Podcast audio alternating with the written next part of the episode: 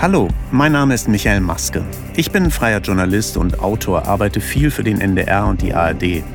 Aktuelle und hintergründige Berichterstattung im Sport, Fernsehdokumentation, das ist quasi mein tägliches Brot. Davor habe ich Jura studiert, meine zwei Staatsexamen abgeschlossen. Vielleicht ist das ja auch ein Grund, warum ich diesen Podcast angegangen bin. Das Thema ist sehr juristisch geprägt. Allerdings ist es eben auch extremst vielschichtig. Es geht um eine der bekanntesten Familien in Hamburg. Ihr habe ich mein erstes Restauranterlebnis zu verdanken. Zusammen mit meinen Großeltern war ich damals im Blockhaus in Winterhude, das erste Steak-Restaurant der Blockhausgruppe in Hamburg. Zuletzt gab es aber ganz andere Schlagzeilen um den Namen Block. Das Sorgerechtsdrama. Wem gehören die Kinder oder entführt in der Silvesternacht? Nur ein kleiner Auszug aus der umfassenden Berichterstattung. Ich sage aber auch gleich zu Anfang ganz ehrlich, wir haben uns mit diesem Fall tatsächlich eine Menge vorgenommen. Ein ganz dickes Brett sozusagen. Der Fall Block. In der ersten Folge haben wir versucht, die Chronologie dieser Familientragödie darzustellen. Das ist für sich genommen schon mal kompliziert genug, denn es gibt so viele Facetten. Die Stellung der Blocks in der Hamburger Gesellschaft, die Trennung von Christina Block und Stefan Hensel, die mit einer Entführung vorerst ihren negativen Höhepunkt erreicht hat. Über allem aber die Frage, wie es den Kindern geht. Eine Frage, die für Außenstehende nicht zu beantworten ist. In dieser zweiten Episode geht es um das Verfahren, die juristischen Hintergründe. Zusammen mit Christopher Pilz, dem Autor beim Spiegel, den ihr schon aus der ersten Folge kennt, versuche ich etwas Licht in den Paragraphenwald zu bekommen. Und dabei holen wir uns Hilfe von einem Strafrechtsexperten und einer Rechtsanwältin, die mit uns auf das Familienrecht gucken wird. Hallo Christopher, schön, dass du wieder dabei bist. Hallo Michael. Ja, wir haben das in der ersten Folge schon alles besprochen, diese Chronologie. Das ist ein richtig dickes Brett hier. Und äh, wenn man auf diese unterschiedlichen Verfahren guckt, ihr habt Zugang zu den Gerichtsakten bekommen, habt Polizei- und Behördenberichte gelesen, davon hast du ausführlich berichtet in der ersten Folge. Ähm, du hast dich mit so vielen Menschen unterhalten auch. Kannst du mir einfach mal Interesse aber sagen, wie lange ihr für diese ganzen Recherchen auch gebraucht habt? Das war ja dann Anfang Januar super eilig. Wir haben den 1. Januar 2024 und es kommt die Meldung rein, dass zwei Kinder in Dänemark entführt worden sind und es handelt sich dabei um die Kinder von Christina Block. Und von dem Moment an begann ja eigentlich dieses, dieser mediale Wettlauf. Und wir haben das Ganze auch begleitet, haben dann aber neben dem Nachrichten-Dauerfeuer, das da eigentlich entstand, ähm, parallel mit einem Team versucht, tiefer zu graben und haben dann in, ich wenn ich jetzt nochmal nachgucke, in knapp acht Tagen, aber ich glaube, bis wir richtig angefangen haben, waren es weniger. Es waren fünf, sechs Tage, die wir Zeit hatten, ähm, um so viele Hintergründe wie möglich herauszufinden, weil es einfach so viel unklar war. Da waren mit Sicherheit ein paar schlaflose Nächte dabei. Ähm, ich möchte einmal ganz kurz, äh, bevor wir dann Frau Delerue mit dazu holen, ähm, dieses Verfahren, was wir ja auch schon besprochen haben in der ersten Folge, aber nochmal ganz kurz darzustellen, damit alle auch noch mal wissen, worum es wirklich geht. Also im September 21 gab es eben dieses Amtsgerichtsurteil in Hamburg. Der Vater Stefan Hensel bekommt dort das alleinige Aufenthaltsbestimmungsrecht zugesprochen und Christina Block legt dann Beschwerde ein. Die Kinder werden angehört. Es wird ein Mediationsverfahren angeregt, das ja nicht zustande kommt. Und Ende Oktober äh, gibt es dann eben das Urteil vom Hanseatischen Oberlandesgericht. Es wird eine Bindungsintoleranz beim Vater festgestellt. Das klären wir auch gleich mit Frau Delerue dann nochmal, was das ganz genau heißt. Äh, außerdem soll der Vater die Kinder an, an die Mutter herausgeben. Sie erhält das vorläufige Aufenthaltsbestimmungsrecht bis zum Hauptsacheverfahren. Das Urteil, auch darüber haben wir gesprochen, wird in Dänemark dann nicht vollstreckt. Nach dem Hager Kinderschutzübereinkommen, den sogenannten KSÜ, bei dem es auch, äh, bei dem auch eben Dänemark Mitglied ist, entscheidet dann ein dänisches Gericht, dass es für das Kindeswohl am besten ist, wenn die beiden Geschwister in Dänemark bleiben. Und das angestrengte HKÜ-Verfahren äh, nach dem Hager Kinderentführungsübereinkommen äh, entscheidet genauso. Richtet sich auch nach dem Kindeswohl. Auch das ein sehr interessanter Punkt, den uns Frau Delerue gleich nochmal erläutern wird. Im Februar letzten Jahres dann also entscheiden die dänischen Gerichte in Sonderborg, äh, die Kinder müssen nicht zurück nach Deutschland geführt werden, aber die Mutter bekommt geregelten Umgang alle 14 Tage, der ja, wie wir auch darüber gesprochen haben, gescheitert sein soll. Ende letzten Jahres entscheiden dann Amtsgericht und Oberlandesgericht in Hamburg, dass sie nicht mehr zuständig seien für die Sache. Schließlich äh, kommt es dann zu dieser bisher unaufgeklärten Entführung in der Silvesternacht, worauf die Kinder bei der Mutter auf einmal in Hamburg gelandet sind. Und äh, am 2.1. spricht dann ein dänisches Gericht Stefan Hensel das alleinige Sorgerecht zu und am 5.1 ähm, springt da das OLG dann auch ein mit äh, einer einstweiligen Anordnung. Die Mutter muss die Kinder wieder zurück an den Vater übergeben und es revidiert damit quasi seine eigenen, äh, äh eigenen Entscheidungen von vor gut zwei Jahren. Ich glaube, habe ich irgendwas vergessen, Christopher? Schon eine ziemlich gute Zusammenfassung. Ja, für Außenstehende ist das tatsächlich alles eigentlich gar nicht zu fassen, äh, wenn, wenn wir das jetzt auch so nochmal hören. Ähm, aber es ist eben natürlich eine ganz entscheidende Facette, diese, diese gerichtliche Schiene. Und äh, da fragt man sich natürlich am Ende auch, wie das mit dem Wunsch der Kinder ist. Also wird dieser Wunsch der Kinder eigentlich wirklich berücksichtigt, Christopher? Du hast auch gerade erst mit einem Fall hier in Hamburg zu tun gehabt, wo es auch um äh, das Kindeswohl ging. Ne?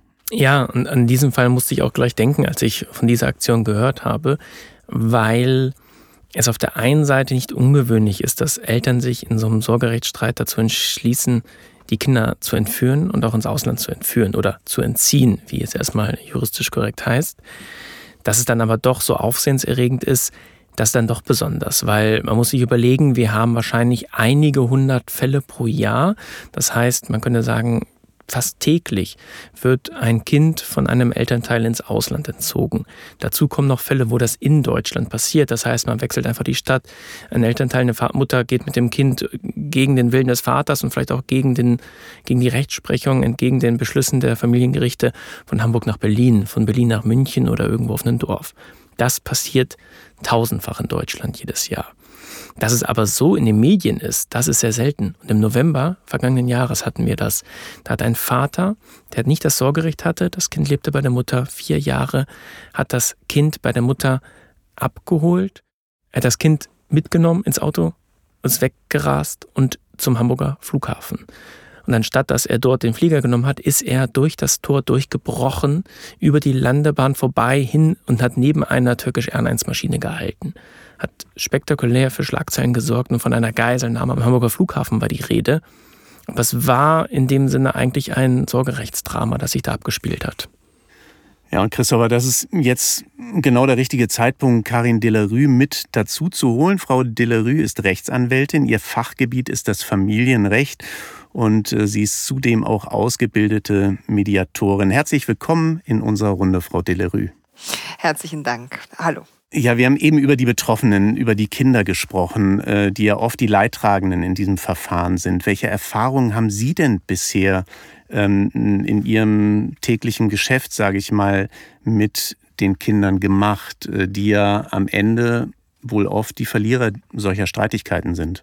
Also ich denke, grundsätzlich kann man schon sagen, dass die Kinder ab einem bestimmten Zeitpunkt die Leidtragenden des elterlichen Konflikts sind. Ähm, was mich in diesem Fall hier so ein bisschen erstaunt hatte, war, dass es ja am Anfang eine wohlfriedliche Trennung gab und dann eskalierte das. Und äh, der Vater entschied sich dann, die Kinder teilweise auch bei sich zu behalten. Man muss sich das im Normalfall so vorstellen, dass die Eltern natürlich beide bemüht sind, die Kinder bestmöglich zu behandeln. Und in vielen Fällen gelingt das nach der Trennung gut. Wenn es nicht gut gelingt, dann ist die Wahrscheinlichkeit gegeben, dass diese Eltern in, zu Konflikteltern werden. Und wenn es dann noch weitergeht, dann werden sie sogenannte Hochkonflikteltern. Und in einem ganz extremen Bereich kommt es dann eben zu einer Eskalation, wie jetzt hier, wenn quasi ein Elternteil dann oder beide Elternteile versuchen, das Recht zu gestalten, indem sie aktiv in äh, Verfahren eingreifen. das Kindeswohl, das ist ja immer so ein Begriff, der in diesem Kontext, äh, der, der einem immer wieder begegnet. Wie schwierig ist es eigentlich, dieses Kindeswohl wirklich vor Gericht von den Kindern zu erfahren? Wie kann man wirklich erfahren, was das Beste für die Kinder ist? Sowohl die Mutter als auch der Vater eines Kindes denken immer, dass die Anträge, die sie für das Kind stellen, dem Kindeswohl entsprechen, weil sie ihre persönliche Vorstellung vom Kindeswohl haben. Und die Aufgabe des Gerichts ist es, das dann möglichst objektiv in Erfahrung zu setzen, was denn tatsächlich hier dem Wohl der Kinder entspricht. Dass das besonders schwierig ist, zeigen hier die vorliegenden Entscheidungen. Denn mindestens zwei Gerichte, mindestens zwei Spruchkammern haben unterschiedlich das gerade hier das Kindeswohl beurteilt und sind zu einem anderen Ergebnis gekommen. Bei der Ermittlung des Kindeswohls gibt es unterschiedliche Vorgehensweisen. Und äh, nach deutschem Verfahrensrecht gibt es hier nicht nur die Möglichkeit, über Sachverständige den, das Wohl oder das ja, den Willen des Kindes auch zu ermitteln, sondern es gibt auch einen sogenannten Verfahrensbeistand oder eine Verfahrensbeiständin, die den äh, Kindern während dieses Verfahrens beisteht, damit die Belastung für die Kinder in diesem Loyalitätskonflikt zwischen den Eltern zur Seite steht. Da schalte ich mal ganz kurz Christopher ein. Ist das bekannt in diesem Fall, dass es sowas gegeben hat? Auch hier wurde von, von auf deutscher Seite aus selbstverständlich. Ich weiß nicht, ob das etwas eine Praxis ist, die es auch in Dänemark gibt. Ich kann mir aber vorstellen, dass die skandinavischen Länder auch sehr darum bemüht sind, sich äh, um das Kindeswohl zu kümmern und die Kinder zu hören. Aber hier in Deutschland natürlich wurde auch ein Verfahrensbeistand bestellt, der dann die Kinder angehört hat und auch die Eltern. Ähm, Frau Delerue, welches Gewicht haben denn solche Aussagen der Kinder vor Gericht in einem Sorgerechtsstreit? Ähm, wir haben im Laufe unserer weiteren Folgen auch eine Betroffene, ähm, die selber früher mal, als sie fünf Jahre alt war, entführt worden ist. Ähm, und die hat mir im Vorgespräch auch gesagt, sie hat überhaupt gar nicht das Gefühl gehabt, dass es, äh, dass, dass jemand sie gehört hat letztlich. Ähm, ab wann dürfen Kinder eigentlich selbst bestimmen, bei wem sie wohnen wollen? Ich glaube, hier muss man unterscheiden, dass Kinder grundsätzlich nicht bestimmen dürfen, bei dem sie, bei wem sie wohnen wollen, sondern es wird der kindliche Wille ermittelt. Und der kindliche Wille muss auch differenziert betrachtet werden. Denn wir wissen natürlich aus der Erfahrung auch, dass es manchmal Konflikte zwischen Eltern und Kindern gibt. Und dann kann es auch sein, dass ein Kind sagt, ich möchte ab sofort nicht mehr bei Mama leben. Denn bei Mama ist es ganz langweilig und wir haben da sehr viele Regeln und und außerdem muss ich früh ins Bett und ich muss auch meine Zähne putzen. Und bei Papa ist alles sehr viel schöner und sehr viel entspannter. Das heißt, an der Stelle muss man unterscheiden zwischen dem Kindeswillen und einem, sage ich jetzt mal, kindlichen Wunsch auf ein optimiertes Kind sein. Ja, also ich darf nicht an der Stelle davon ausgehen, dass ein Kind nur weil es sagt, es möchte jetzt äh, bei den, beim anderen Elternteil leben, unbedingt meint, dass es dauerhaft bei diesem anderen Elternteil leben möchte, sondern es kann auch manchmal aus einer Situation heraus sein. Ja, Christopher, wir haben gehört, der Kindeswille ist halt unheimlich schwer zu bestimmen. Ähm, gibt es denn Hinweise in unserem Fall Blog, äh, dass der Kindeswille sozusagen dort richtig gehört wurde, berücksichtigt wurde? Ja, ich glaube, hier hilft ja so ein Blick in, den, in die Akten, die uns vorliegen. Da merkt man auch nochmal den Unterschied, wie damit umgegangen wird. Bei der ältesten Tochter, die ja gesagt hat, sie möchte wegziehen von der Mutter zum Vater. Dort hat das Jugendamt gesagt, sie ist 15 Jahre, glaubhafte Darstellung eigener Überzeugung und somit scheint sie in der Lage, diesen Schritt im eigenen Sinne treffen zu können. Damit sind offensichtlich die Kriterien erfüllt. Sie kann selbst bestimmen, wo sie wohnen möchte. Die anderen beiden Kinder sind zu dem Zeitpunkt, glaube ich, der Verhandlungen sieben Jahre und zehn Jahre alt. Und dort ist es natürlich was anderes. Auch sie werden vom Gericht befragt. Und wenn man sich die Abschriften anguckt aus den Protokollen, dann ist das natürlich ganz eindrucksvoll. Sie, dort werden sie nämlich auch zu den Wünschen befragt. Und dort gibt es die schöne Frage der Richterin, dass sie drei Wünsche jeweils äußern können. Und da sagt die eine Tochter, sie wünscht sich, dass sie bei Papa wohnen darf, dass Mama sie nicht mehr belästigt und dass sie sie in Ruhe lässt. Und auch der jüngere Sohn wird befragt. Und auch er gibt an, dass er sich wünscht, dass Mama nicht mehr schlägt, ihn nicht mehr die Treppe hochzieht und er nicht nach Hause zurückkommen muss. Das natürlich, kann man sagen, auch heftige Vorwürfe. Man muss hier auch an dieser Stelle nochmal sagen, dass jegliche Vorwürfe von Gewalt gegen die Kinder dementiert werden von der Mutter von Frau Block. Aber obwohl diese Wünsche sehr klar klingen, ist es für das Gericht nicht ein klarer Kindeswille, sondern es ist nicht klar, ob hier vielleicht auch Einflüsse, Manipulationen vom Vater mit drinstecken. Und deswegen kommt das Gericht zu einem anderen Urteil und gewichtet es eher, dass dort vielleicht Einflüsse und Beeinflussung durch den Vater vorliegen.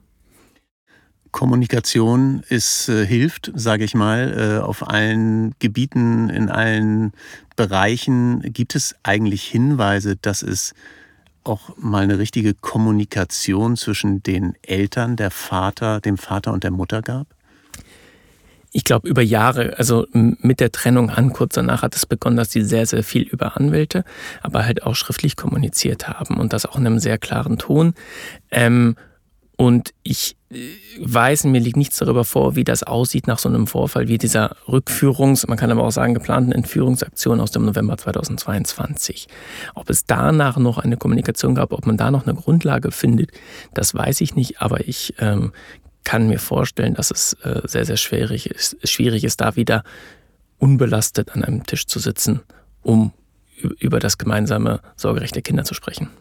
Christopher, glaubst du, dass es überhaupt noch eine ja, Form einer Einigung überhaupt geben kann, ein Aufeinanderkommen äh, geben kann. Äh, was glaubst du, äh, was, was da möglich ist? Ich musste in diesem Fall, wie ich häufiger bei, bei so Sorgerechtsfällen, an, an den äh, Film Marriage Story denken, wo es darum geht, dass ein Paar sich eigentlich trennt und versucht, das alles gut zu machen und einvernehmlich und sie wollen miteinander reden, bis irgendwann der eine einen Anwalt dazu halt und dazu holt und dann eskaliert es komplett. Und in diesem Fall haben wir so viele Anwälte da drin. Also ich kann mir eigentlich nicht vorstellen, dass diese ganzen Einflüsse irgendwann einfach mal weg sind und die beiden an einem Tisch sitzen. Dazu kommt ja auch noch, dass noch so viele Fragen offen sind und dass es noch Ermittlungen gibt. Und allein, ich glaube, solange so etwas über einem lastet, dass man weiß, es wird gegen die andere Person vielleicht ermittelt, glaube ich es auch nicht. Und so wie sich bislang beide gegeben haben in den Pressestatements, klingt das auch wenig ähm, aussichtsreich. Ähm, Frau Delarue, das OLG wirft dem Vater Stefan Hensel in seinem Urteil ähm, ja eine Bindungsintoleranz vor. Ähm, können Sie das mal erklären, was das bedeutet? Eine Bindungsintoleranz haben wir in streitigen Fällen im Familienrecht relativ häufig. Das ist ein großes Problem und das betrifft die elterliche Qualifikation. Da geht es also nicht um äh, das Verhalten des Kindes, sondern da geht es darum, dass ein, einer der Elternteile nicht zulassen kann, dass das Kind auch den anderen Elternteil liebt, also auch eine Bindung zum anderen Elternteil hat. Das ist ganz praktisch dann eine Bindungsintoleranz, wenn der Vater nicht respektieren kann, dass seine Kinder ihm gegenüber äußern, dass sie gerne auch die Mutter sehen möchten, dass sie gerne zur Mutter gehen möchten oder dass sie bei der Mutter leben möchten.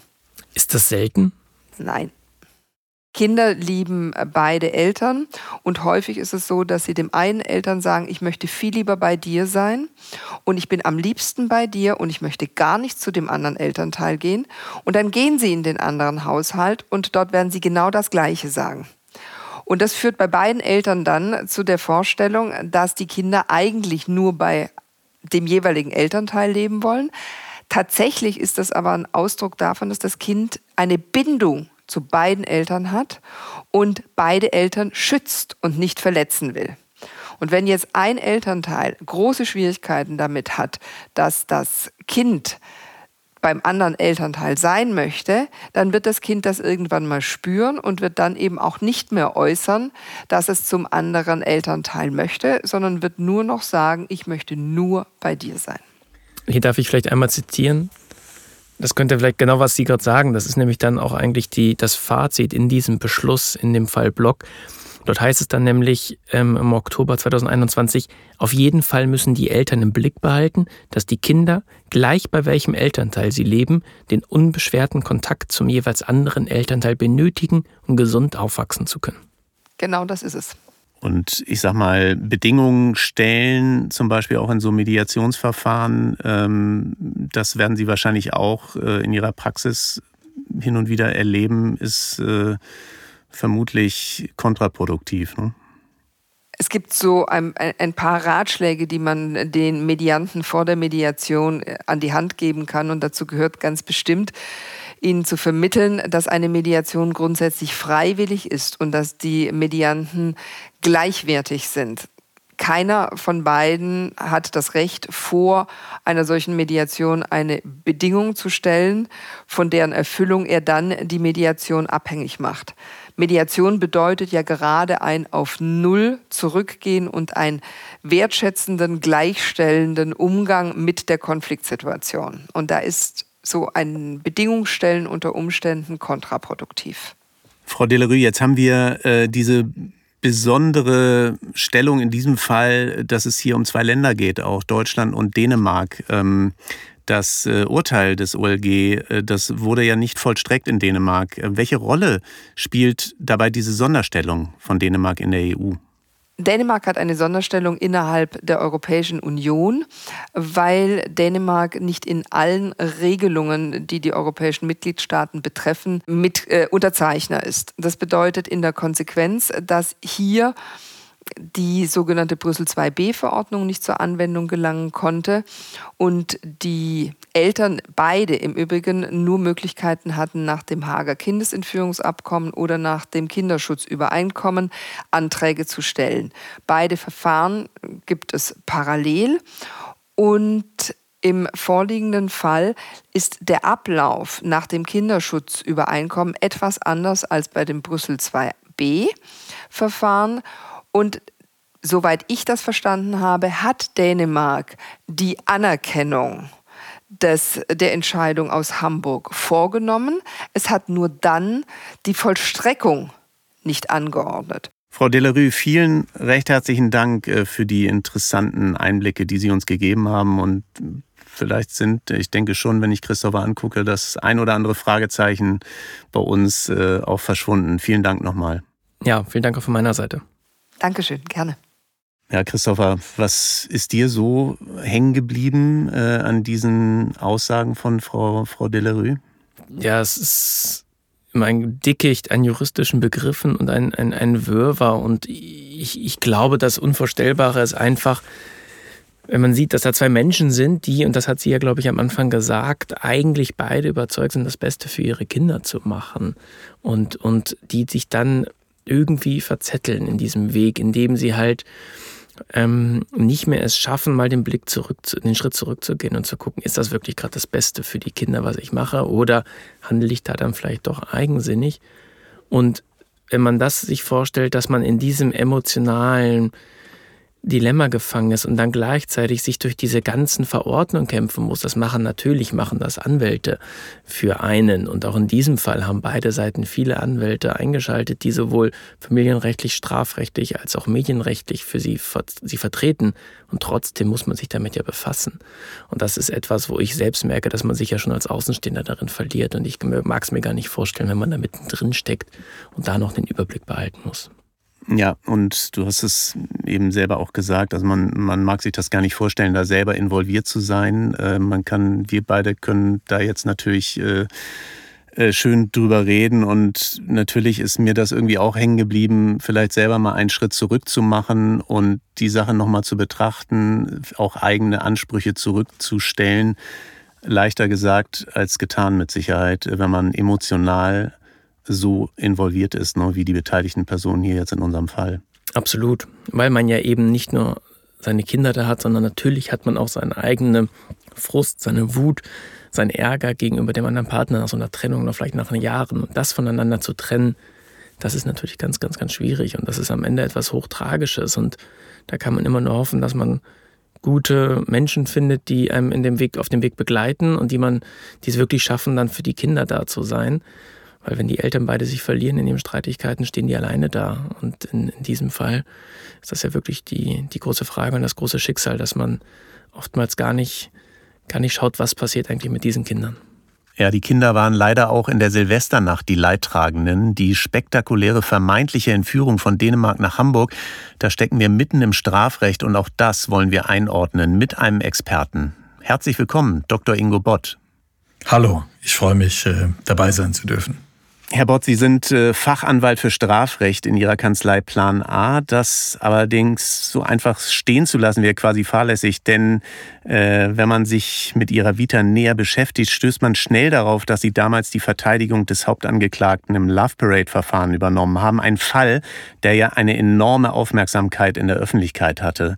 Und so ist es ja mit dem Blockfall jetzt auch. Jetzt mal ganz persönlich gefragt, wie ist das? Als Anwalt, wenn man in so einen Fall involviert ist? Also er fordert immer viel Fingerspitzengefühl, in solchen äh, sehr komplexen Situationen und Fällen tätig zu sein, äh, sowohl wenn viel auf dem Spiel steht, wenn alles auch eine besondere Würde braucht, wie zum Beispiel beim Love Parade-Verfahren. Da ging es ja darum, dass sehr viele Menschen gestorben waren, aber auch darum, dass Menschen angeklagt waren, bei denen man davon ausging, zu Recht, dass sie dafür gar nichts konnten.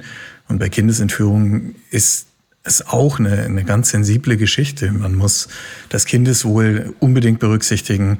Die Eltern, beide Elternteile, der Elternteil, der die Kinder entzogen hat, der Elternteil, der die Kinder vermisst, sind aber auch wahnsinnig persönlich involviert und der öffentliche Druck ist groß. Deswegen braucht es hier ähm, das richtige Maß an Zurückhaltung und gleichzeitig auch weil die Öffentlichkeit ja auch nach Fragen stellt und weil ohnehin berichtet wird, ähm, Klarheit in der Außenkommunikation und die Bereitschaft, sich vor die Mandanten zu stellen. Ja, Sie sagen, dass äh, das eine ist, dass Sie als Anwalt natürlich auch in der Öffentlichkeit stehen. Das andere ist in so einem Kindesentführungsfall, ist, dass die Kinder eben auch äh, natürlich im, im Mittelpunkt dieser medialen Berichterstattung stehen. Wie, was bedeutet das für die Kinder vielleicht auch, ähm, wenn Sie mal auf diesen Fall Blog äh, drauf gucken? Ich glaube, für Kinder, für heranwachsende Menschen ist es äh, eine unvorstellbare Belastung, wenn äh, ihre Namen, ihre Gesichter in der Öffentlichkeit vorkommen, in einem solchen Kontext. Das wünscht man auch keinem. Das ist ja etwas, was wie so ein Stigma sich auch fortsetzen kann, weswegen es mir sehr wichtig ist, wenn ich solche Fälle übernehme, dass äh, die Gesichter nicht mehr gezeigt werden, dass die Namen gekürzt werden äh, und dass die Kinder einfach ungeachtet dessen, was in, ihren, in ihrem Leben dann ja vorgekommen ist, die Chance bekommen, später mal unvorbelastet oder im Rahmen des Möglichen jedenfalls frei von solchen ähm, Erinnerungen daran, die die Öffentlichkeit immer wieder hervorkramt, zu leben. Aber äh, wenn wir das jetzt mal auf diesen Fall äh, Block beziehen, was Sie so, zumindest werden Sie oder haben Sie natürlich auch diesen Fall genau verfolgt, ähm, äh, wo wäre da Ihr, Ihr Ansatzpunkt sozusagen jetzt? Ah, ich glaube, das wäre unfair, ähm, jetzt zu sagen, wie man das hätte besser machen können. Ähm, da werden viele Menschen auch versucht haben, gut zu helfen. Ähm, was sicherlich allgemein in solchen Fällen äh, sehr sinnvoll ist, ist zu versuchen, äh, dort zu deeskalieren, wo es nur irgendwie geht. Und weil es am Ende ja immer um das Wohl der Kinder geht die nicht alleine geschützt sind durch den Straftatbestand, um den es hier geht. Auch die Eltern haben ja Rechte. Aber die Eltern wollen ja auch das Beste für ihre Kinder, deswegen entzieht man Kinder ja erst. Ähm, wäre es vielleicht in solchen anders gelagerten Fällen ähm, jedenfalls das richtige Mittel, äh, den Kindern eine Plattform zu geben und zu sagen, was wollt ihr eigentlich? Was ist richtig für euch und warum ist das so? Und wie kann man Ausgleich schaffen und das berücksichtigen? Und ob das hier immer gut funktioniert hat, ob die Kommunikation immer gut gelungen ist, ähm, das weiß ich nicht. Ich äh, habe in diesem Fall nicht vertreten, aber ähm, das eine oder andere scheint möglicherweise nicht besonders gut geklappt zu haben. Ja, Sie sprechen die Kommunikation da an. Das äh, haben wir auch schon in unseren Folgen besprochen, dass die eigentlich ja im Prinzip so gut oder nicht so gut, sondern eigentlich wohl gar nicht mehr besteht, äh, auch zwischen den zwischen den Elternteilen, außer der Kommunikation über die, über die Anwälte am Ende. Ähm, es ist äh, schwer, da wahrscheinlich dann äh, einen Ansatz zu finden, oder? Ja und nein. Ähm es ist sicherlich bedauerlich, wenn Erwachsene ähm, nicht mehr miteinander sprechen können oder wollen. Äh, aber die Kinder einen ja doch. Und es geht ja auch beiden um die Kinder. Und ich glaube schon, dass auch Elternteile, die sich vielleicht nicht mehr grün sind und nicht mehr grün werden, brauchen wir uns nichts vormachen, das kann ja schon so sein, spätestens an der Stelle äh, erkennen, ich werde mich hier nicht komplett durchsetzen können, so sehr ich das auch will. Und dann sollte ich für meine Kinder das Richtige tun und zumindest einen Frieden herstellen, mit dem alle leben können. Und das geht. Ähm, Herr Bott, wenn wir strafrechtlich nochmal auf diesen Fall gucken, Christina Block ähm, hat ja 2023 ihren Mann äh, gemäß Paragraph 235 StGB eben wegen Kindesentziehung angezeigt, ähm, als er die Kinder ja in äh, oder ähm, Anlass war eben, dass er die Kinder in Dänemark äh, gehalten hat. Das Verfahren läuft auch immer noch. Das Amtsgericht hatte das aber abgelehnt erstmal, ähm, äh, weil das Zurückbehalten der Kinder durch Notstand gerechtfertigt sei. Was hat das zu bedeuten? Also es ist zu unterscheiden, äh, um so einmal ins Juristische zu gehen, aber nicht zu technisch zu werden, zwischen der Frage, hat jemand möglicherweise gegen eine Strafnorm verstoßen? Das ist hier tatsächlich dieser Paragraph, Entziehung Minderjähriger heißt er im Gesetz. Und der Frage, selbst wenn so ein Verstoß im Raum steht, ist der aber doch in Ordnung. Also kann man damit leben und ist der gerechtfertigt? Und äh, eine Notstandsfrage äh, stellt sich als solcher Rechtfertigungsgrund in den Raum, wenn man sagt, dass ganz vereinfacht ausgedrückt, bei einer Abwägung das eine Interesse das andere überwiegt. Zum Beispiel das Interesse eines Kindes am richtigen und gesunden Umgang auf der einen Seite oder der, der Druck kann zu groß sein, der auf das Kind dann ausgeübt würde ähm, oder auch der Druck der Öffentlichkeit, wenn wieder ein weiteres Chaos entstünde. Was hier die konkreten Gründe sind, das weiß ich nicht. Es ist auch sicherlich sehr ungewöhnlich, dass man eine solche Rechtfertigung bei einer Straftat, die ja, so wie ich es gerade gesagt habe, eigentlich durch Ausgleich gelöst wird, ähm, dass man da so eine Rechtfertigung in den Raum stellt und dann schon einer Seite ja das Recht gibt. Weil wer gerechtfertigt ist, der handelt eigentlich im Recht. Wie gesagt, das Verfahren, das läuft ja auch noch. Äh, die Staatsanwaltschaft äh, hat da, glaube ich, selbst auch Beschwerde eingelegt. Ähm, insofern bleibt das auch noch abzuwarten. Aber wie würde sich jetzt mal rein fiktiv auch gesprochen so eine strafrechtliche Verurteilung, also wenn es zu sowas kommen würde, ähm, auf das Sorgerecht auswirken? Wirkt sich sowas aus? Also nach meiner Lebens- und Berufserfahrung kommt es den Menschen, die jemanden anzeigen wegen einer Entziehung Minderjähriger, fast nie darauf an, dass der andere wirklich bestraft wird. Es sind hier Freiheitsstrafen möglich, auch Geldstrafen, ähm, aber wenn es in Anführungszeichen nur um die Entziehung eines Kindes geht und darum, dass das Kind wieder auch zum anderen Elternteil zurückkommt, dann ist das strafrechtliche Verfahren häufig, weil es ganz andere Zugriffs- und Angriffsmöglichkeiten hat als das zivilrechtliche Sorgerechtsverfahren, eher Mittel zum Zweck, weil die Staatsanwaltschaft, die Polizei ähm, ganz andere ähm, ja, Schritte ergreifen können, um auch nach Kindern zu suchen, zu fahnden, nach den Menschen zu fahnden, die sie entzogen haben. Wenn dann tatsächlich mal ein Verfahren geführt wird, dann ist es häufig sogar im Interesse der Kinder, dass das ohne weitere besondere Öffentlichkeit einen Abschluss findet. Und wenn es dann aber doch zu einer Verurteilung kommt oder vielleicht auch zu einer Verfahrenseinstellung unter bestimmten Auflagen, dann hat das natürlich eine Auswirkung auf äh, familienrechtliche Fragen wie das Sorgerecht und das Aufenthaltsbestimmungsrecht. Wir kommen mal zu dieser Silvester nach dieser Entführung. Sagen Sie so rein juristisch, technisch, strafrechtlich sozusagen, könnte sich denn überhaupt die Mutter einer Kindesentziehung strafbar machen, äh, wenn sie denn das Aufenthaltsbestimmungsrecht eigentlich hat für die Kinder? Es kann sich sogar strafbar machen, wer sorgeberechtigt ist. Entscheidend ist, was ist das Wohl der Kinder und ähm, wie ist die Rechtslage und werden die Entscheidungen, äh, wie sie familienrechtlich getroffen sind, ähm, berücksichtigt. Hätten Sie einen Ansatz, ähm, wie man überhaupt noch aus so einer Lage rauskommen kann? Ganz grundsätzlich sind sich hier ja alle Beteiligten spätestens jetzt wieder auf einer gewissen Ebene bekannt.